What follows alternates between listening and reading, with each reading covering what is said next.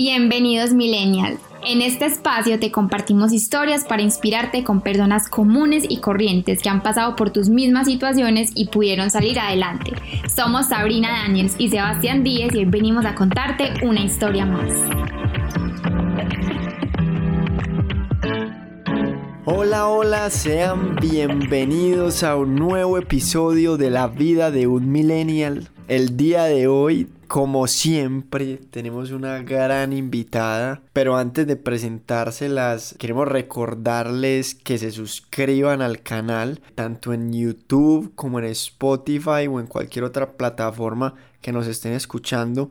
También recuerden seguirnos en las redes sociales, en Instagram como arroba la vida de un millennial. Esto nos ayuda a seguir creciendo y trayendo invitados como Caro y como los demás invitados que hemos tenido. Y también si consideran que este episodio o los demás que han escuchado les ha servido o creen que le puede servir a otra persona, no duden en compartirlo para que esto nos ayude a llegar a nuevas personas. Bueno, el día de hoy tenemos con nosotros a Carolina Ramírez. Ella es una millennial que estudió ingeniería química. También tuvo la oportunidad de ir a Países Bajos a hacer una maestría en diseño de procesos y producto. Y actualmente está haciendo un doctorado en el sistema sexual femenino. Entonces, Carolina, bienvenida, un gusto tenerte acá, muchas gracias inicialmente por, por estar acá, querer contar tu historia y querer enseñarle al, al público sobre, sobre lo que has aprendido en tu vida. Hola, muchísimas gracias a ustedes por invitarme. La verdad, siento mucha gratitud con esta invitación y mucha emoción de poder compartir un pedacito de lo que va haciendo mi vida aquí. Bueno, ya Sebas lo dijo, yo estudié ingeniería química en el pregrado, me fui a Países Bajos a hacer la maestría en diseño de procesos y producto y esa maestría, bueno, para ellos es un doctorado profesional, que realmente para nosotros es una maestría, con énfasis en la práctica, ¿cierto? En poder hacer contacto con la industria. Entonces allá yo tuve un año de formación y un año de trabajo con una compañía en la que estábamos en un departamento de I+D, eh, de investigación y desarrollo, trabajando e investigando con mucha fuerza en un modelo para, para nosotras y para nosotros pues los ingenieros y las ingenieras, un modelo matemático es poder llevar el mundo que nos rodea a ciertas ecuaciones matemáticas que pueden describirlo y que nos permiten simular algunos comportamientos para no ir a estallar una planta o un reactor, sino hacer ensayos, eso se llama in silico, pues en, en una simulación que nos diga, mira, si se te va a estallar el reactor, o esto no te va a funcionar, o esto tal vez te funcione. Y yo estaba trabajando en eso, en modelos que nos permitían hacer unas simulaciones sobre unos materiales de polímeros, o sea, como parecidos a los plásticos, que esta empresa estaba desarrollando para reemplazar los materiales más pesados en los motores de los carros, para poner materiales más livianos, pero que soportaran las temperaturas alrededor de los motores, pues bueno, era una empresa súper interesante. Y ahí, cuando estoy en ese segundo año trabajando con esta empresa, yo empiezo a tener mucho contacto con el área más bio y más médica, porque esta empresa, además de ese enfoque en la industria automotriz, tenía muchos otros departamentos y uno de ellos era un departamento bio.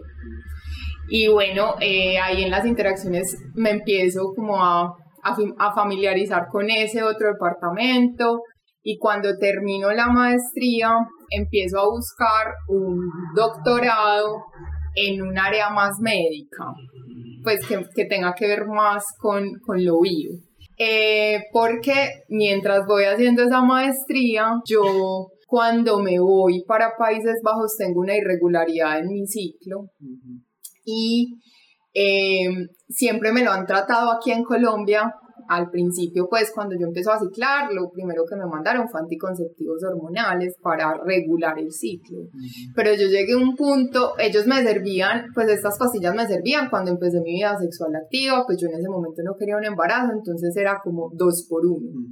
Y el ginecólogo de hecho me lo vendió así, ¿cierto? Regulamos tu ciclo y además tenés la posibilidad de, de no quedar en embarazo porque no lo querés. En este momento, pues yo tenía como 17 años, eh, entonces yo empecé a tomar anticonceptivos hormonales. Cuando terminé la relación de ese momento, que ya mi vida sexual dejó de estar activa, yo le perdí interés a los anticonceptivos y dejé de tomarlos, pero se me volvió a poner irregular el ciclo.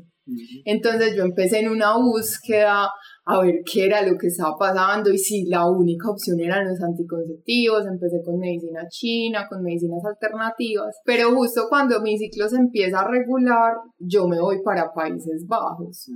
Entonces, o sea, termino la universidad y me voy y allá se me va por cuatro meses, por tres meses, pues va y viene, va y viene, y así, cada tres meses, cada cuatro meses, entonces yo empiezo a buscar ya por internet como qué pasa, ¿cierto? Y qué, es lo que me está contando eso o, o qué otras alternativas tengo. Y me encuentro con una mujer que se llama Miranda Gray, que ella tiene un libro que se llama Luna Roja y me la encuentro porque ella hace unas formaciones para hacer terapias con manos al vientre, terapias tipo Reiki al vientre. Se conocen como sanación de útero, algunas personas la referencian como un blessing, que es bendición de útero traducida. Entonces sí, son terapias energéticas al vientre para mirar qué es lo que está pasando y volver a hacer una conexión con la ciclicidad sana. Entonces,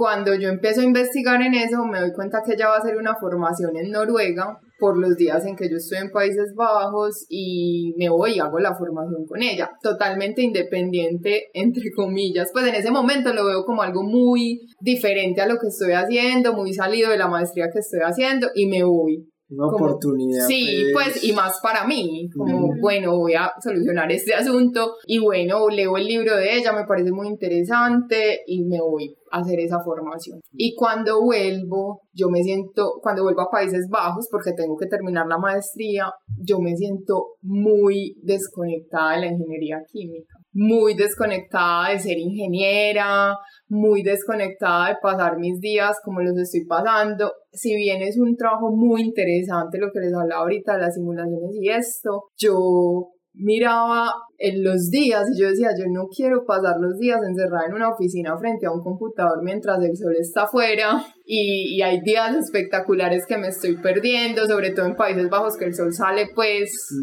caño. Entonces yo le empiezo a robar como espacio del tiempo del trabajo para irme a, tomar el sol, o sea, me quedo más en el almuerzo y estoy tomando el o me llevo el computador y trabajo desde una terracita a tomar tomando el sol y ahí empiezo a escribir mucho, siempre me ha conectado mucho la escritura y a escribir lo que voy sintiendo y voy sintiendo que no quiero seguir viviendo así. Vení, ¿y vos a qué atribuís de pronto ese clic que te dio el, el irte a hacer ese, ese curso en Noruega? Pues, ¿qué fue lo que, lo que hizo en vos que después cuando llegaste ya como que te había revolcado todo lo que, lo que querías?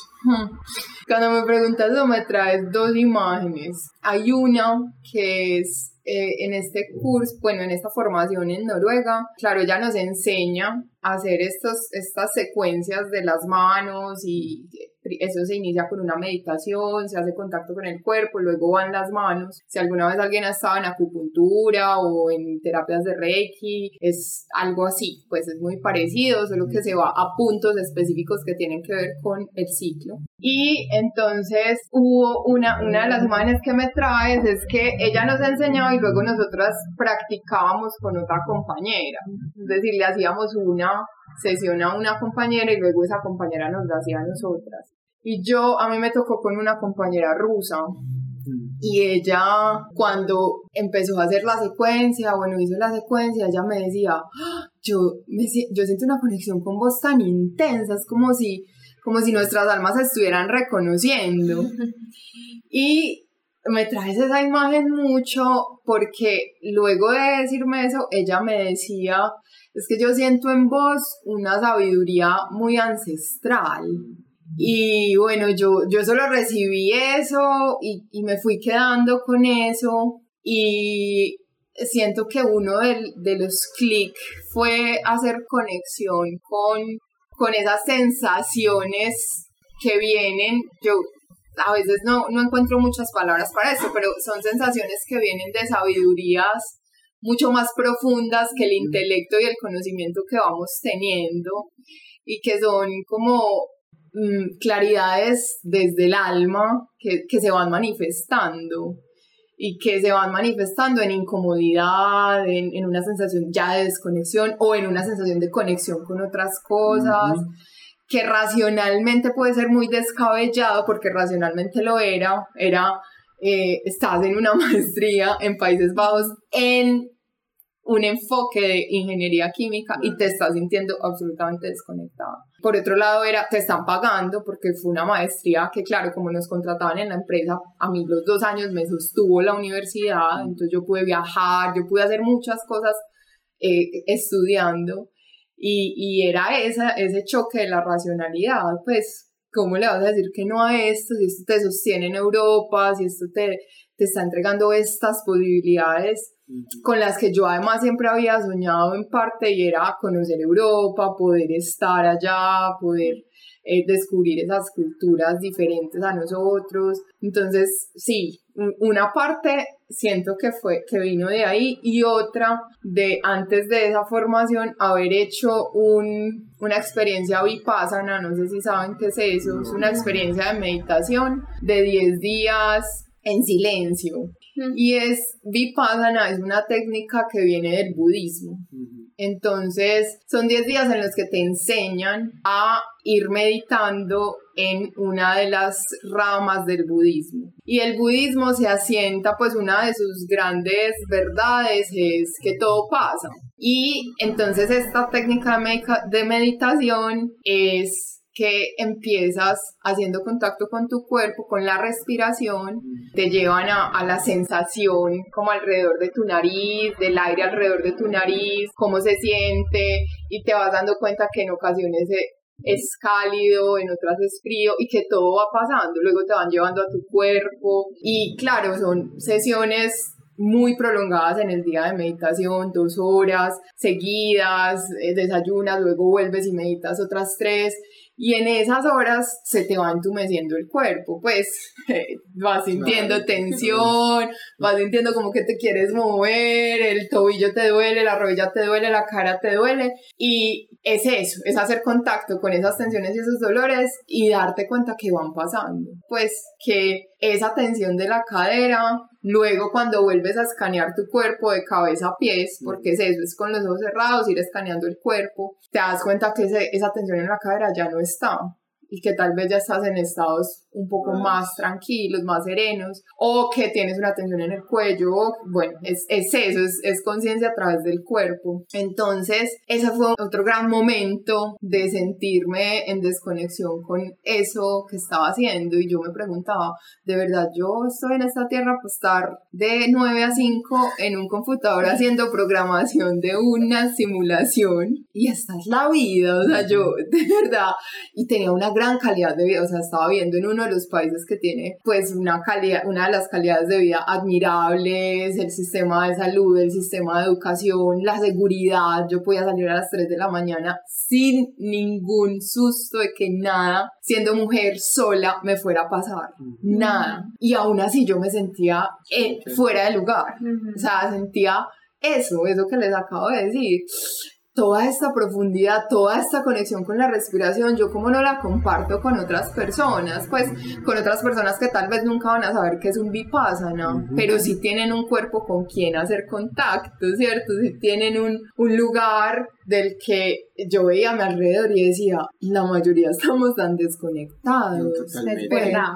El estrés del día a día, entonces yo decía, ¿será que? Y yo me hacía muchas preguntas como, ¿será que, bueno, que esto que yo estoy experimentando, tal vez puedo llevarlo a un entorno ingenieril ¿cierto? Porque, bueno, en, en, la ingeniería es mucho la cabeza y los números y la razón, y, y como aterrizarnos un poco más y compartirles que también hay tierra y hay cuerpo y hay sentir, ¿cierto? Y hay emoción. Entonces ahí, ahí fueron como las dos grandes brechas que me dijeron, hay más, y bueno, y explora, explora si quieres también, porque y, ahí vuelvo al inicio y es que entonces empecé a buscar doctorados en otras áreas, como más en la medicina, me encontré con un doctorado allá mismo en Países Bajos referente a, a materiales de regeneración ósea. Estaba en ese proceso y yo sentía que Colombia me llamaba, yo sentía que Colombia, pues yo, y eso no lo podía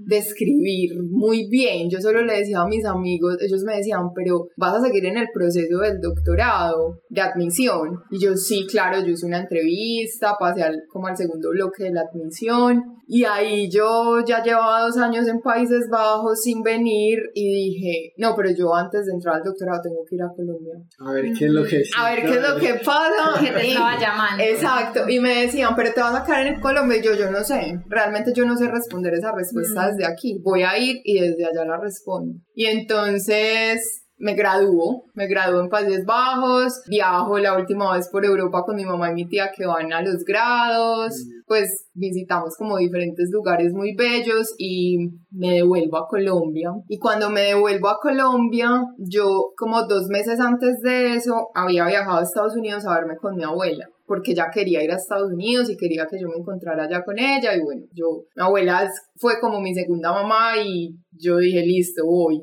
Entonces fui a Estados Unidos y ya me volví a Colombia y en ese momento yo llego en noviembre, eh, a, finales de noviembre a Colombia. Ahí llevaba nueve meses sin que me viniera mi, mi ciclo, pues mi sangrado. nueve. No tenía relaciones sexuales activas, evidentemente no estaba preocupada pues por un embarazo, pero estaba preocupada porque eran nueve meses. Miranda Gray me había dado una gran tranquilidad en esa formación porque yo le había dicho, está muy irregular y me decía, estás, estás en, en donde es, estás haciendo la exploración que te está llamando a hacer tu cuerpo y dale tiempo pues ahí está, ahí está tu ciclo llamándote a configurar cosas y vendrá cuando venga. El día que yo aterrizo, yo aterricé en Bogotá, yo llego a Bogotá y ese día que aterrizo me viene. ¿En serio? Impresionante. Y claro, yo ya había abierto mucho más mi mente a que eso no eran solo cosas bioquímicas en mí, sino que también tenían relación con lo emocional. Entonces yo digo, wow. Y como excusa para venir a Colombia y quedarme dos meses y pasar por Bogotá, digo, bueno, voy a hacer dos talleres compartiendo esto que he recibido de todo este viaje en Países Bajos. Y entonces hago dos talleres con el ciclo, pues para compartir sobre el ciclo. O sea, los talleres hechos por vos. Hechos por mí, sí, los diseños de Países Bajos. Me, yo me acuerdo que una vez yo no podía, a las 3 de la mañana no podía dormir y me hago un té y me siento en la mesa de mi casa allá a escribir y a escribir y a escribir y cuando luego leo es un taller, es, es un taller para compartir todo eso que he aprendido del ciclo y de sentir y de estar más en el cuerpo, más cerquita de, de lo sentido mm. con más personas. ¿Y cómo convocaste a las personas para el taller? Mira, hubo un, una gran, como un gran suceso que me dio mucha confianza y fue que una de mis roommates era también ingeniera química y ella me dijo cuando yo volví de la formación, me dijo, yo quiero que tú me hagas terapias, pues yo quiero, tengo mucha curiosidad. Y yo, ¿qué? Porque yo decía, esta mujer que es absolutamente ingeniera. O sea, yo ya estaba divorciándome, ¿cierto? Yo ya decía, no, yo no soy tan ingeniera. Y ella que si es una ingeniera, pues así, me está diciendo que haga esto con ella. Y yo empiezo a hacerlo y ella me dice, qué teso, porque me está viniendo siempre en, la, en una fase específica de la luna. Y bueno, parte de esto de conectarnos con nuestro ciclo también es empezar a, a, a volver a esa conexión con la sabiduría de los ciclos naturales el de la luna se asemeja mucho al nuestro, eh, los ciclos donde hay estaciones, en los países donde hay estaciones también las estaciones se asemejan mucho a los momentos de nuestro ciclo. Eh, cuando vivimos en zonas tropicales, pues que solo hay como más temporadas de lluvias y temporada de verano, también hay una correlación que vamos descubriendo. Entonces, claro, ella me dice, se me está alineando con cierta fase de la luna y yo digo, wow, qué lindo. Y primero convoco a un evento en un cafecito cerca donde vivo. En un cafecito al que yo voy mucho, me encantan los cafecitos, como probar té,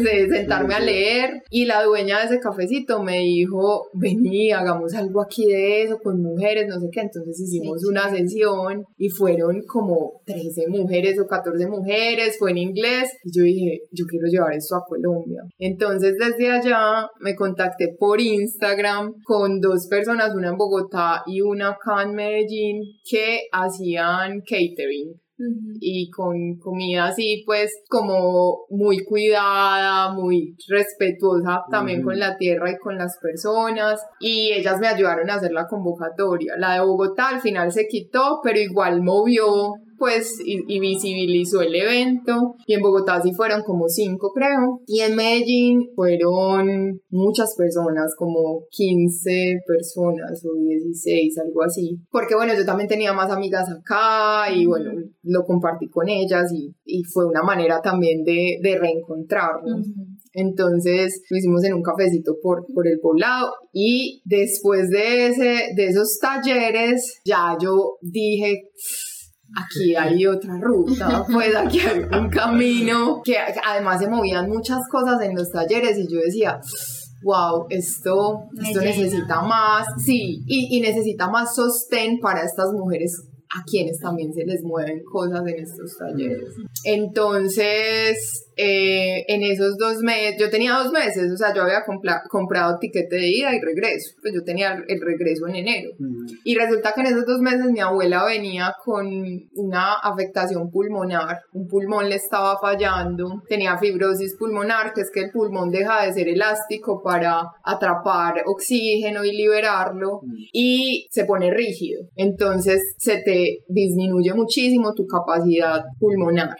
Y ese, ese pulmón le fue, pues se le fue disminuyendo, disminuyendo. En diciembre le tuvimos que poner oxígeno y en diciembre al final se desmejoró muchísimo. Yo tuve, pues yo con mi mamá eh, empezamos a cuidarla, a, bueno, a estar con ella en las noches porque ya no podía dormir bien, a bañarla, de todo. Y fue como estar en ese momento de mi abuela diciéndole gracias por todo lo que hiciste conmigo.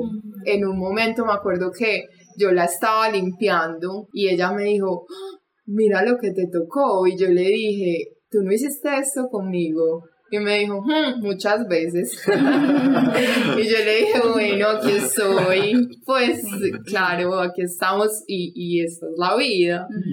Entonces fue un proceso de duelo teso. Ella se muere. Ella, ella, en la semana que yo me voy, se debilita mucho y la tenemos que hospitalizar. Y cuando la hospitalizamos, la hospitalizamos un lunes y al miércoles sale mi vuelo.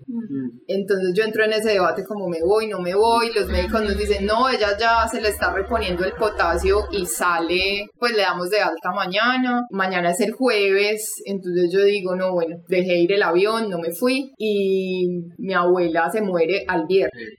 Y ese día que yo hubiera llegado a Países Bajos otra vez, hay un huracán que voltea trenes, se lleva techos de las casas, o sea, es impresionante. no tenías que ir. No, no tenía que ir. muy loco. Mis amigos de allá me llaman y me dicen, llegaste, eh, ojo con los trenes, están después están saliendo de, de, los carriles. Y yo les digo, no, estoy en Colombia. Y a los dos días se muere mi abuelo. Entonces ya me que ya pues esa, esa es como la confirmación que estoy que vengo a buscar, ¿cierto? Esa pregunta de me quedo, me voy. No, es que a veces, a veces la vida le habla a uno. De manera muy clara y es, y, y yo sentía eso, yo decía, yo tengo que ir a Colombia y allá voy a encontrar la respuesta, no tengo ni idea cómo, y no tengo ni idea cómo va a ser, qué va a ser la respuesta. Y en esa profunda confianza también de soltar las, las, los resultados, ¿cierto? Porque a veces yo me he visto muy aferrada a ciertos resultados, como yo voy a ir a que me confirmen que sí me tengo que devolver, pues ya sabes, ya. Pues, una, pues también como la, la ingeniería, como que... Claro.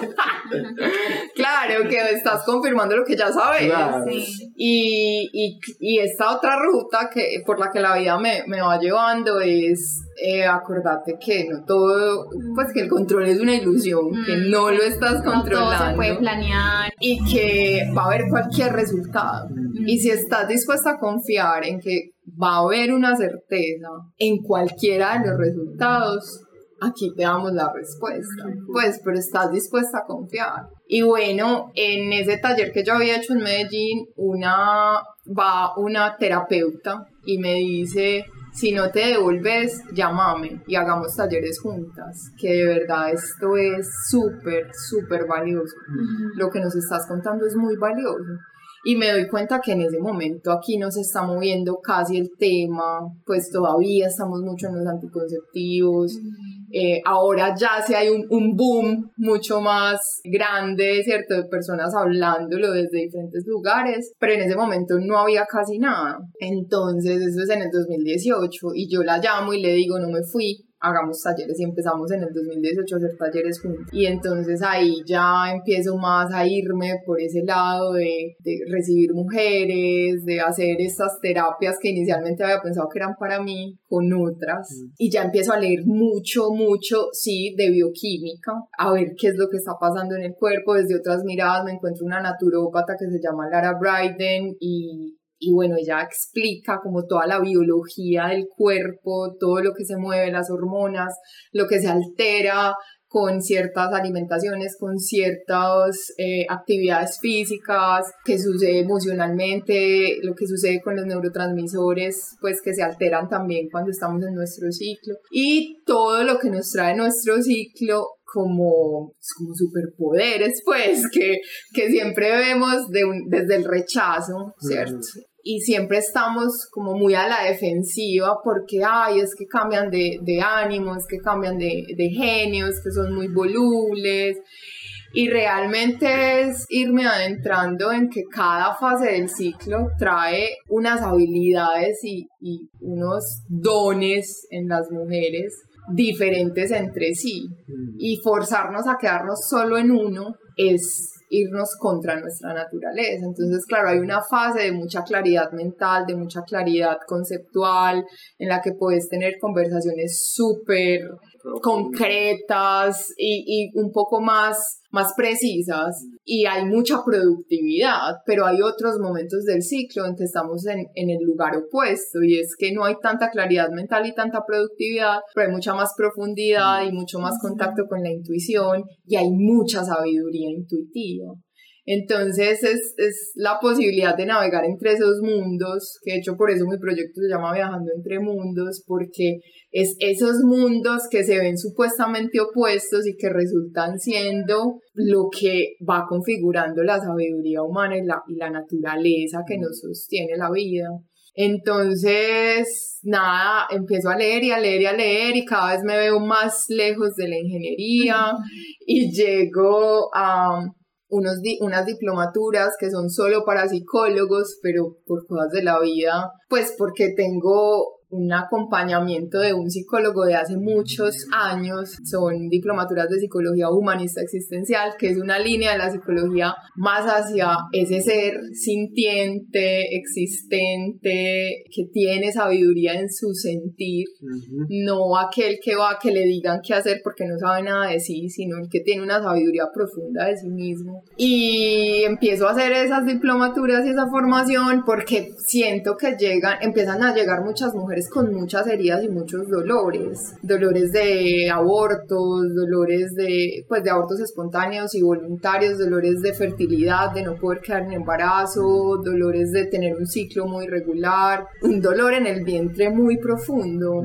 Y digo, bueno, esto necesita más sostén y me voy por ese lado de la psicología humanista existencial y hace un año me doy cuenta que hay una en, en, un evento de la alcaldía de Medellín me doy cuenta que hay una ingeniera que está investigando el ciclo desde la ingeniería química en la Facultad de Minas de la Universidad Nacional. Y resulta que esta ingeniera la mencionan en ese evento de la alcaldía en el que yo estaba participando con unos proyectos, con unas amigas, y la mencionan y yo, ay, yo la conozco, yo estaba en el grupo de investigación donde ella es una de las profes en el pregrado, Mm. entonces la reconocí y le escribí y le dije, vi que estás trabajando en esto, qué interesante, quisiera, y le conté un pedazo de mi historia y ella me dijo, reunamos. Nos reunimos y me dijo, sí, estamos terminando un proyecto, vamos a publicar un paper, estamos trabajando en una parte que no se ha trabajado casi, pues porque se ha trabajado mucho en la conexión del cerebro con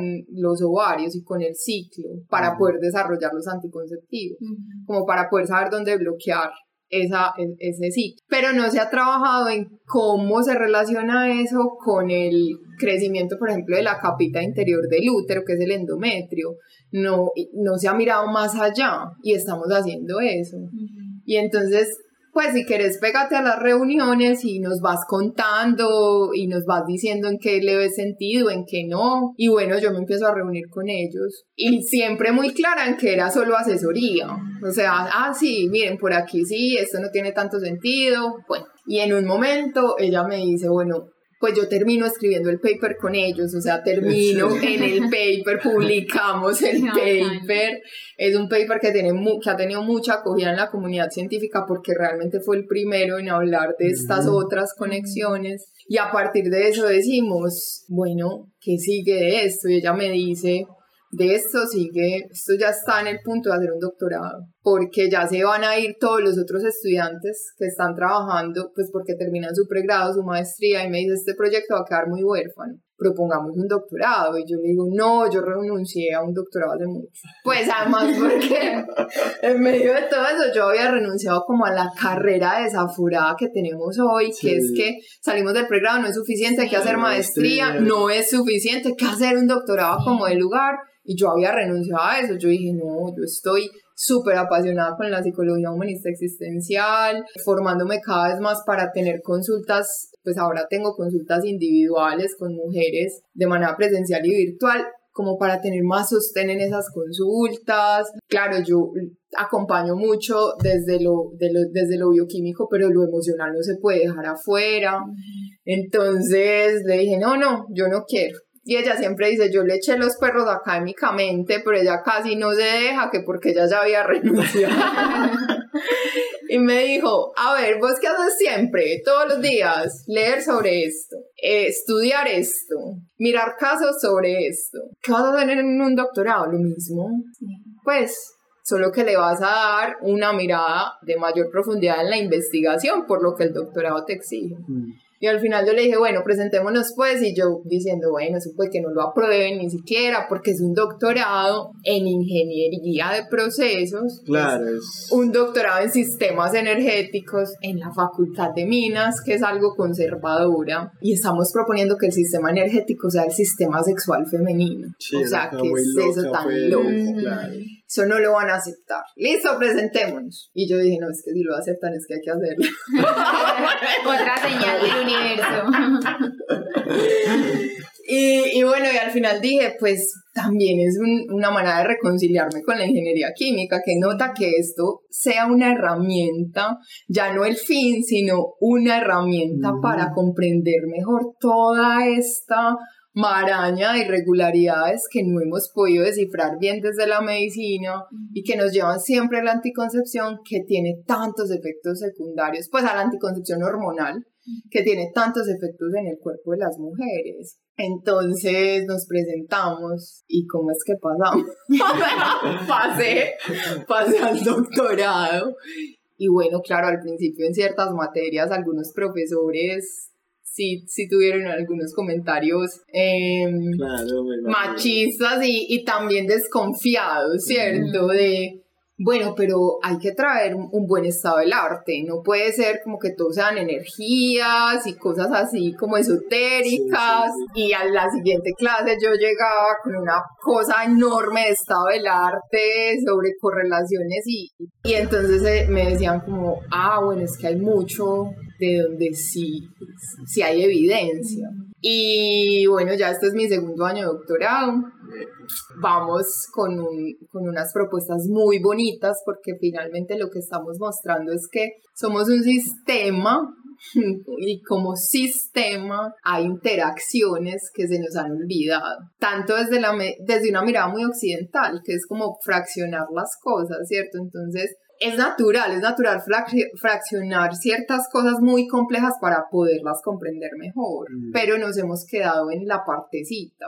Entonces el médico que te trata tu partecita del útero y los ovarios, se le olvidó que eso tiene que ver con el hígado, que eso también afecta a tu corazón, que eso también afecta a tus neurotransmisores, pues tu dopamina, tu serotonina, tu oxitocina. Dejamos de ver ese, ese esa, como esa big picture, ¿cierto? esa, esa perspectiva global se nos pierde. Entonces estamos mucho en, en volver a traer ese sistema como algo que necesita que le pongamos atención a las interacciones.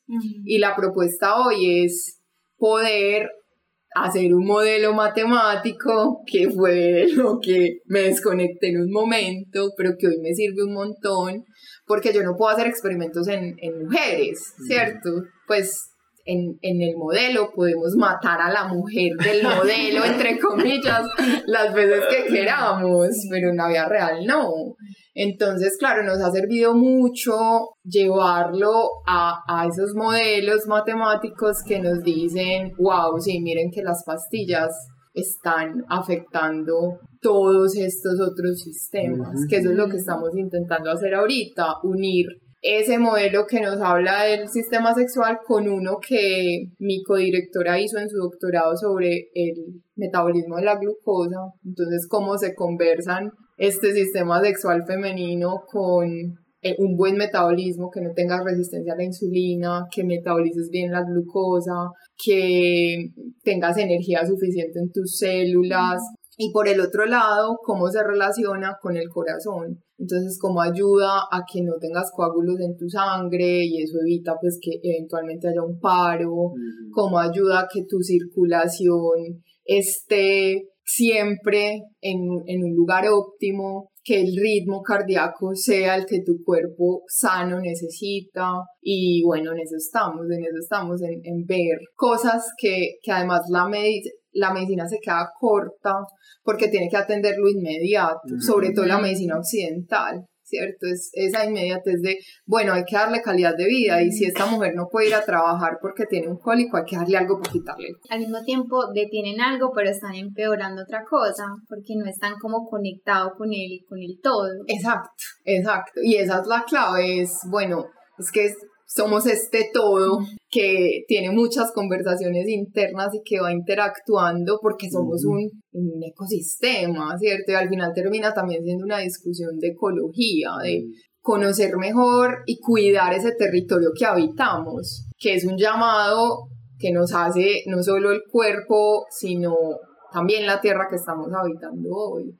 Entonces, cómo cuidar el primer hogar que nos recibe a todos los seres humanos, ¿cierto? Esto parece un tema mucho de mujeres, pero es que el primer hogar que nos recibe a todos, a todos, es un útero. Y cómo conocerlo mejor y cuidarlo y cuidar esas interacciones que tiene en todo el organismo. Y bueno, yo estoy muy entusiasmada con este proyecto ahora y, y ahí se están abriendo puertas también porque hay muchos desarrollos en Países Bajos, por ejemplo, en investigaciones del metabolismo, del corazón, desde la ingeniería. Y, y cuando vamos con estas conversaciones a los médicos, a mí al principio me daba susto, porque me daba susto que los médicos me dijeran como, porque usted nos estás metiendo al rancho, que hace una ingeniera aquí. Y hace poco tuvimos una, un evento, bueno, una mañana en la UPB con residentes de ginecobstetricia y fue muy bonito porque pues al principio les mostramos desde la ingeniería lo que estamos haciendo y ellos nos decían, wow, claro, es que nos encontramos en muchos lugares, que eso es lo fisiológico que nosotros vemos y cómo poder empezar a tener más colaboración que competencia, que, que, es otra conversación que hemos ido trayendo. Eh, la colaboración es realmente lo que sostiene la vida.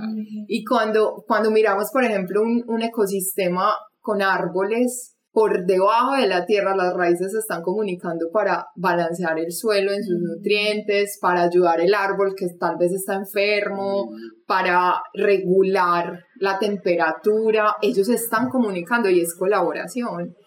Cuando miramos cómo se forma un embrión, un feto, pues la primera parte en la fecundación no es eh, esta idea de que yo ya gané una carrera en mi vida, que fue la del espermatozoide. Realmente se derrumba porque no es uno solo el que llega, tienen que llegar varios, muchos, para danzar alrededor del óvulo y realmente es una danza. Y el óvulo con esa danza hay, hay un intercambio químico en el que el óvulo, por esa estimulación de muchos espermatozoides alrededor, le abre a uno y cierra la membrana cuando ese uno entra. Entonces, ahí también hay colaboración. O sea, si llegara solo uno, la estimulación. No se podría. Exacto, electroquímica y química que hay ahí no, no se daría. Entonces, sí, trayendo mucho esta, esta conversación que la vida y la sabiduría de la vida nos da y es la colaboración tiene procesos más sostenibles que la competencia. Y habrá que conversar y colaborar con los médicos, con los endocrinos, con los ginecobstetras, siempre que estén dispuestos, ¿cierto? Para ir a puntos ciegos donde así como somos un sistema complejo y tenemos muchas interacciones, una sola mirada no va a ser suficiente.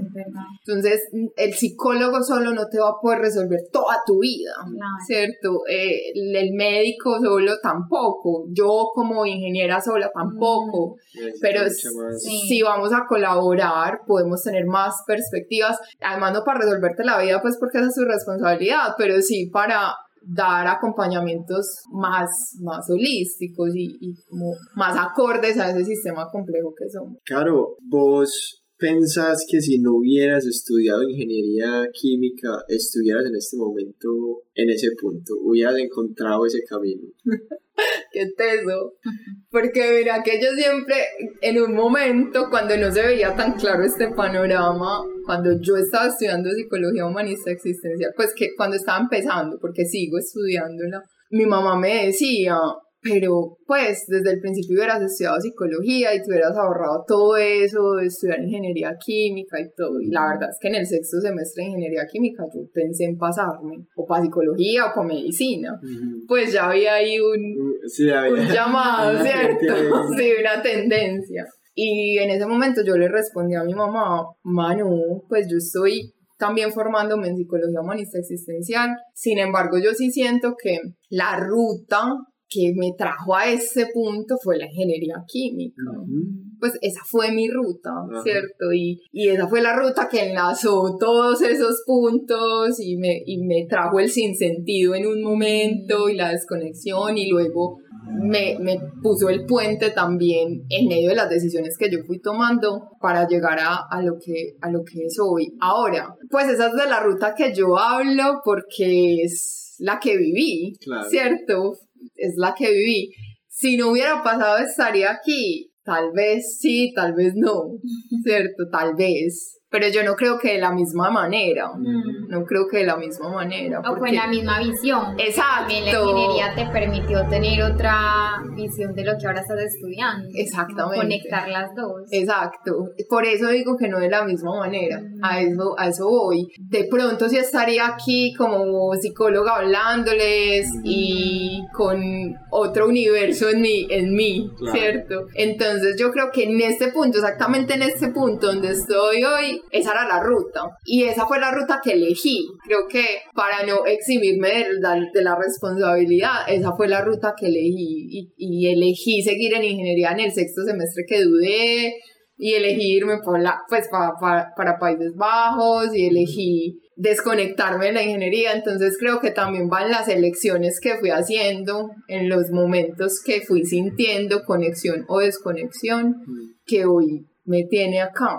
Vos toda la vida has sido ese tipo de personas que tienen en cuenta eh, como esos sentimientos, que de pronto que tienen una mirada más esotérica de la vida, porque si hay ahí de pronto a veces la gente oye, pues yo porque te conozco, sí. por la gente, eh, primero que al inicio ir a ingeniería química, maestría en, en producto, pues, que, que todo el mundo dice, no, debe ser cuadriculada, Sí. metódica, que no debe creer en... Entonces, vos siempre has sentido eso. Mira, me, me hiciste acordar que en el colegio, en un momento del colegio me decían como doctora corazón, algo así. Porque yo escuchaba mucho a mis amigas y sus historias pues amorosas, ¿cierto? En la adolescencia. Y sí tenía una tendencia a escuchar mucho los sentidos y a irme muy profundo en mi sentir, mucho. Que de hecho en ciertos momentos de mi vida me quise menos profunda, pues me, me anhelaba menos profunda, como, ah, pucha, yo hasta dónde voy y me quedo ahí, ¿cierto? Como toda esa profundidad. Entonces sí es algo que yo siento que ha estado conmigo en muchos momentos de mi vida. Claro, la ingeniería es una cuadrícula que yo en un momento también integré o, o recibí y ya luego me fui como saliendo de la cuadrícula y diciendo, bueno, la ingeniería tiene muchas herramientas, pero también hay sabiduría en el sentir. Y, y fui recordando ese sentir que, que sí había estado conmigo desde niña. Y he tenido la fortuna de tener un gran amigo que es un psicólogo que siempre ha estado conmigo brindándonos pues a un grupo de, de jóvenes brindándonos formaciones y, y, experiencias en esta psicología humanista existencial. Entonces siempre había estado en contacto con esto uh -huh. desde como desde los 12 años creo, él, él estaba primero mucho en una psicología mucho más cuadriculada y luego migró a, a esta psicología que, que, va más al ser y, ese sentir profundo. Y bueno, yo me empecé también a enamorar de esos espacios. Entonces en mí siempre había esos dos mundos, como el mundo de la ingeniería y sí. el mundo más espiritual, digámoslo así, de más contacto con, con esa intuición y con esa sabiduría interna. Y al final voy comprendiendo que no son mundos tan opuestos, o sea. Se, nos presentan como mundos aparentemente muy opuestos, pero que, que se van comunicando y que van como danzando, se van tejiendo entre ellos. Y, y yo siento que a veces esos mundos que, que tenemos muy opuestos en nosotros también nos llaman a ser puentes. Pues uh, porque en, na, en ningún otro humano, yo sí creo mucho en la unicidad, pues en que cada uno viene con ciertas cosas que no se encuentran en ningún otro humano y cada humano tendrá esos mundos entre los que teje claro. y que le generan curiosidad y que otros ven muy descabellado unir, pero que se va generando mucho sentido cuando ese ser humano los une. Entonces, sí, ahí han estado, ahí han estado llamándome, en ciertos momentos sentía que tenía que elegir uno y eso me generaba mucho conflicto. Era como, yo como voy a yo, y, ¿Cuál y, sí? ¿cuál elijo? Y de hecho cuando elegí, pues dejé la ingeniería por fuera, pero no me daba cuenta que estaba siempre presente, pues que sí, ya era a, parte de mí. A la vez como que nunca la dejaste porque fue complementando tu otra profesión. Total, total, es que cuando yo leía bioquímica y eso, pues yo Había podía comprender eso por toda la formación que había tenido.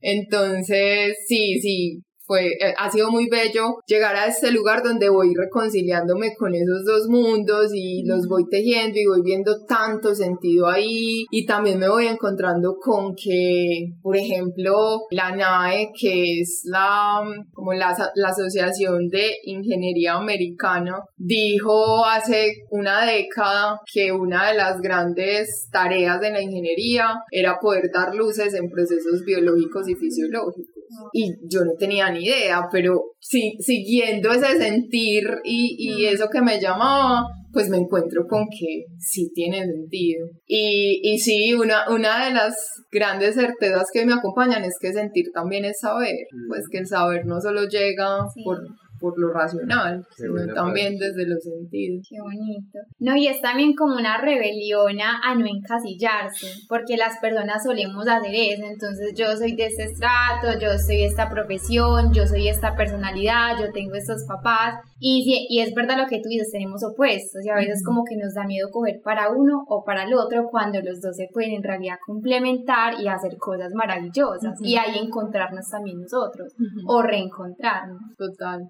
abrazar esas contradicciones. A veces estamos muy empecinados en que no puede haber contradicciones en nosotros porque y, y, bueno, con las exigencias actuales de los millennials, ¿cierto? Entonces hay que ser coherentes y a veces yo, bueno, no a veces, yo diría que parte de la naturaleza humana es que haya contradicciones. Mm, Claro. Y entre esas contradicciones se irá tejiendo y, y, y, nos iremos abrazando también ahí, ¿cierto? En lo que es luz y en lo que es sombra, en lo que nos gusta, en lo que nos incomoda. Y, y creo que desde ahí podemos también ser más honestos con nosotros y con los otros.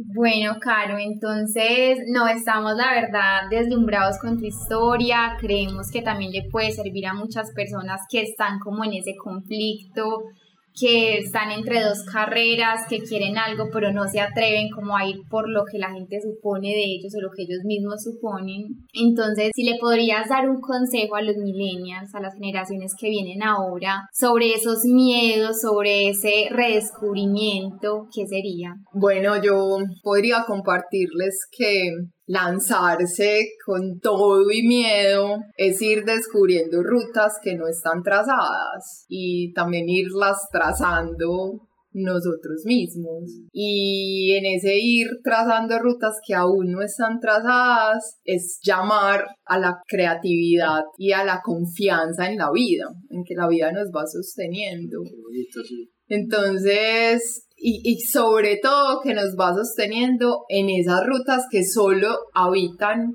en nosotros, ¿cierto? En nosotros como en cada uno de ellos, en ese que se está debatiendo entre los dos mundos y no sabe para dónde coger, pues es que tal vez es la vida invitándole a trazar su ruta. Si esa ruta aún no la encuentras, si esa ruta que une esos dos mundos o que teje entre esos dos mundos aún no está diseñada en, el, en, este, en este planeta que habitamos, tal vez es porque la invitación es a, a que tú la traces y, y, a que te escuches y atiendas ese sentido y te, te seas fiel porque pues esas son las yo siento que esas son las semillas que vienen como pistas en nuestras almas sí. para irle entregando a la tierra y a nosotros mismos lo que está en nuestro corazón y lo que está solo en nosotros. O sea, que nadie más en el mundo le va a dar porque esa persona que eres tú, solo eres tú.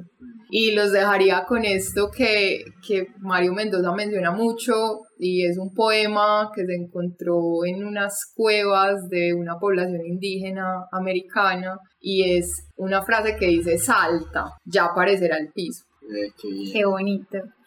No, Caro. Yo les dije al principio que una gran invitada. no, y realmente muy, muy buena, muy entretenida. O sea, no estuviste acá casi que callados todo el podcast pues, porque es muy interesante la historia. Yo creo que tenés mucho que contarle a la gente. Eh, mucho... Y es muy grato escucharte, como que explicas todo súper bien, lo haces también a uno pensar en otras cosas que uno como que no tiene tan presente. Uh -huh. Entonces, qué bacano que los oyentes también sientan eso. Sí, no, y realmente es chévere escucharte, como decía Sabrina, porque también se ve que sabes mucho de lo que hablas y se te nota también ese buen sentimiento o ese buen deseo que querés para brindarle pues como, a la comunidad o a las personas que, que se acercan a ti.